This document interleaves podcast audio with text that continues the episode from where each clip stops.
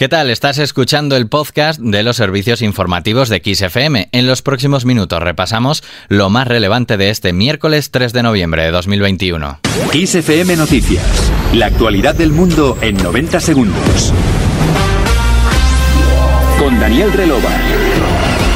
Este miércoles gran parte de la atención se ha centrado en el Congreso de los Diputados donde ha tenido lugar el debate sobre las enmiendas a la totalidad de los presupuestos generales de 2022. Un debate con dos nombres propios, Montero y Casado. La ministra de Hacienda, María Jesús Montero, y el líder del PP, Pablo Casado, han convertido el debate en una bronca. Escuchamos parte de la intervención del líder de la oposición que comenzaba reprochando que fuese la ministra de Hacienda y no el presidente Pedro Sánchez quien defendiese el proyecto ante la Cámara Baja. Este presupuesto se caracteriza por cinco rasgos fundamentales. El primero, que creo que les debería a ustedes hacer reflexionar, es la hipocresía. Es un presupuesto en el que hemos tenido que escuchar en su defensa cómo se habla de que va a haber una nueva forma de salir de la crisis económica distinta a la del 2008. Pero también el presupuesto que han presentado es insensible, porque han venido de forma triunfalista a decir que esto va fenomenal, ¿Le puede usted decir, señora ministra, y el ausente señor Sánchez, a cuatro millones de parados españoles, a un millón de familias que hoy han ido a comer al banco de alimentos, que esto va muy bien? Todos son falsedades. Ustedes han intentado crear la casa del presupuesto por el tejado del gasto. Y una vez que tienen el gasto, para que les quepa todo lo que tienen que anunciar y seguir gobernando con los socios más radicales, intentan cuadrar, mintiendo, los ingresos, que no van a cuadrar, ni cuadraron en el ejercicio anterior, y cuadrar el crecimiento económico que ya nadie, absolutamente nadie, se cree, ni sus socios. Lo que están haciendo estos presupuestos es ir en contra de lo que hacen todos los socios europeos.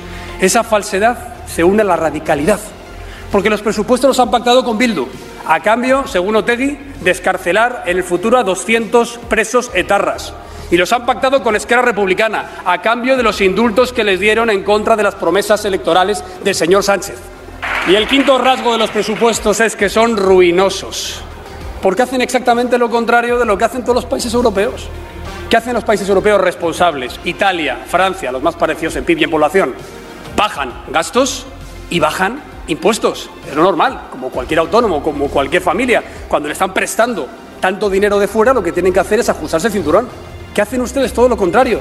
Suben completamente el despilfarro de gasto público y suben completamente los impuestos.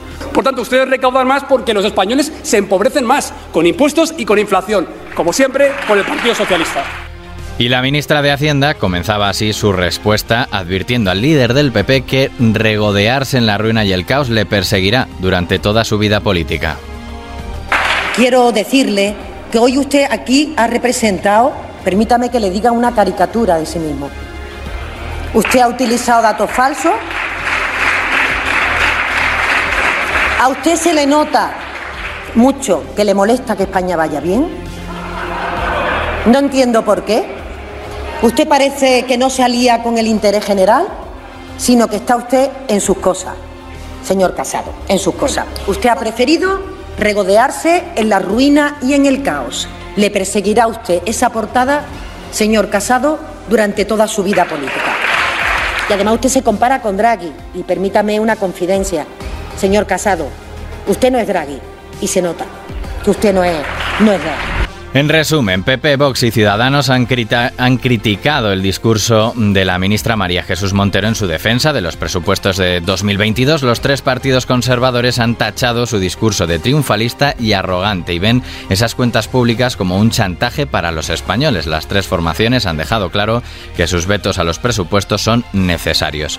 Más allá del Congreso de los Diputados persiste el pulso por el PP de Madrid. La dirección que encabeza Pablo Casado y Díaz Ayuso no se ponen de acuerdo en la fecha del Congreso Autonómico y tampoco en el que es el debate de fondo, quién debe liderar el partido en la región. Desde el Poder Autonómico insisten en que debe existir una situación análoga al resto de territorios, donde quien preside la autonomía lidera el partido. Génova no lo ve así y apuestan de forma abierta por la llamada tercera vía, es decir, que la presidencia del PP madrileño no recaiga ni en Díaz Ayuso ni en José Luis Martínez Almeida. Sin embargo, la presidenta regional parece que no dará marcha atrás, aunque trata de quitarle importancia al conflicto este miércoles ha admitido en rueda de prensa que es complicado y ha pedido que se celebre pronto el Congreso para evitar más confrontación. Bueno, es verdad que lo que está pasando en estos días es complicado, pero mm, bueno, Primero quiero dejar claro por coherencia que siempre que hablo en, esta sede, en la presidencia de la Comunidad de Madrid, procuro dejar al margen las cuestiones de partido.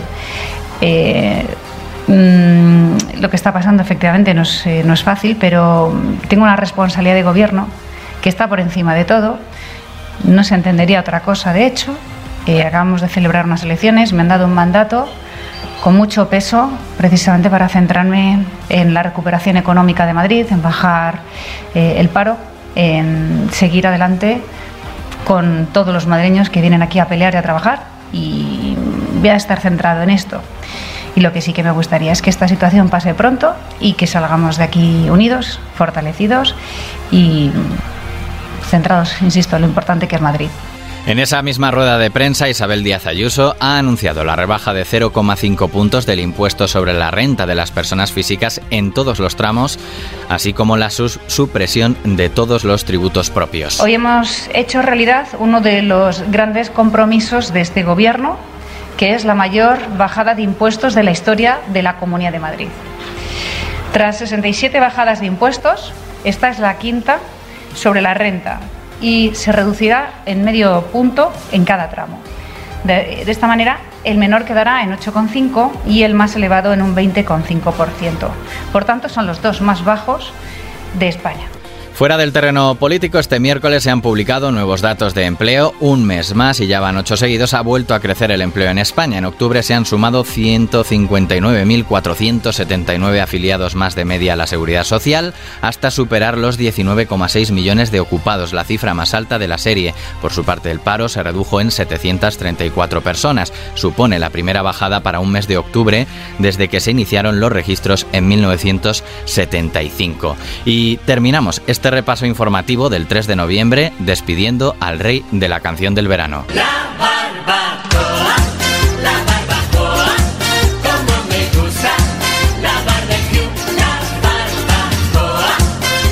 El popular artista Jordi Dan, conocido como gran embajador de la canción del verano, gracias a éxitos como El Chiringuito o esta que escuchan, La Barbacoa, ha fallecido en Madrid. Nacido en París en 1940, comenzó a cimentar su fama en España a partir de su participación en el Festival del Mediterráneo de 1965. Sus canciones permanecerán eternas, verano tras verano. Con Jordi Dan nos vamos, descansa en paz. La información continúa actualizada en los boletines de XFM.